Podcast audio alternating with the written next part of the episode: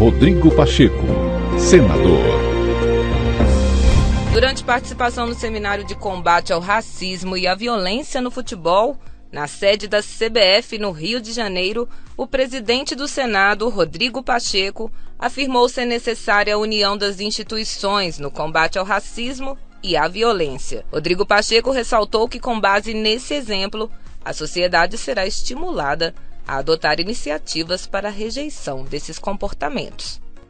Ao termos essa consciência de que as instituições funcionam em torno de um mesmo objetivo, de não tolerar esse tipo de prática, nós alcançaremos, imagino, aquilo que é o ponto ideal que nós haveremos de ter um dia no Brasil, que é da sociedade assimilar esses conceitos e a própria sociedade, para além da lei penal, para além das punições administrativas, para além da perda de pontos, para além das punições aos clubes e aos atletas, para além da prisão daquele que eventualmente possa praticar o fato,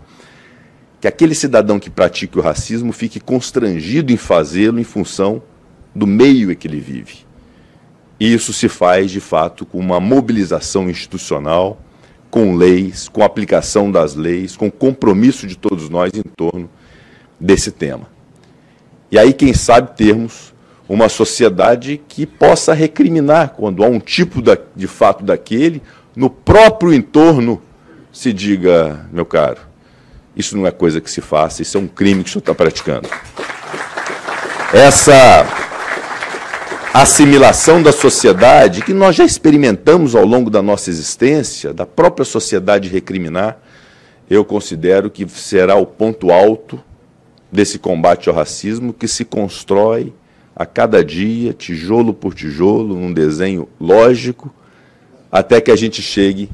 realmente numa sociedade em que isso não seja mais admitido, não seja mais tolerado. O Senado Federal tem verdadeiramente este compromisso, porque não há lugar no mundo para racista.